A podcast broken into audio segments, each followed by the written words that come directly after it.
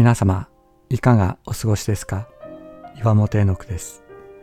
今日も366日元気が出る聖書の言葉から聖書のメッセージをお届けします。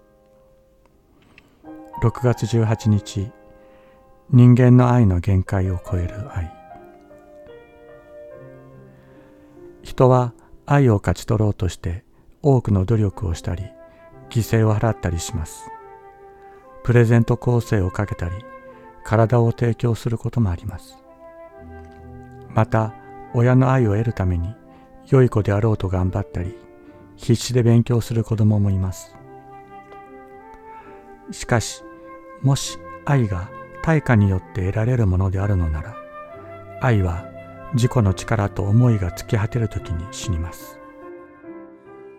そのような愛は自己を超えることができないからです。聖書は言います。真実の愛。愛という実存は人間を超える存在だと。私たちの力と思いが尽き果てる時なお私たちに注がれ私たちを握って離さない圧倒的な愛があるのだと。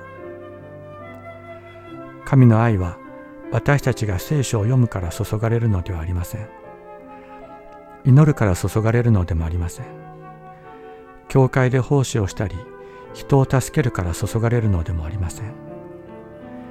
私たちが聖書を知らなかった時祈りを知らなかった時何もできなかった時イエス様が私たちのところにやってきて十字架の血を注ぎ命を与えてくださった。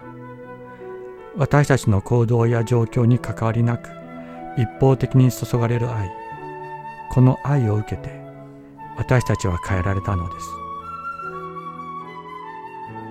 私たちはまた聖書を読めなくなる時や祈れなくなる時が来るかもしれません。クリスチャンだった私の祖母も最後認知症になりました。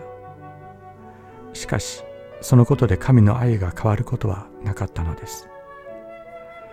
一度私たちを握った愛は私たちを取り巻く状況がどのようになろうとも私たちの状態がどのように変わろうとも決して変わることはない。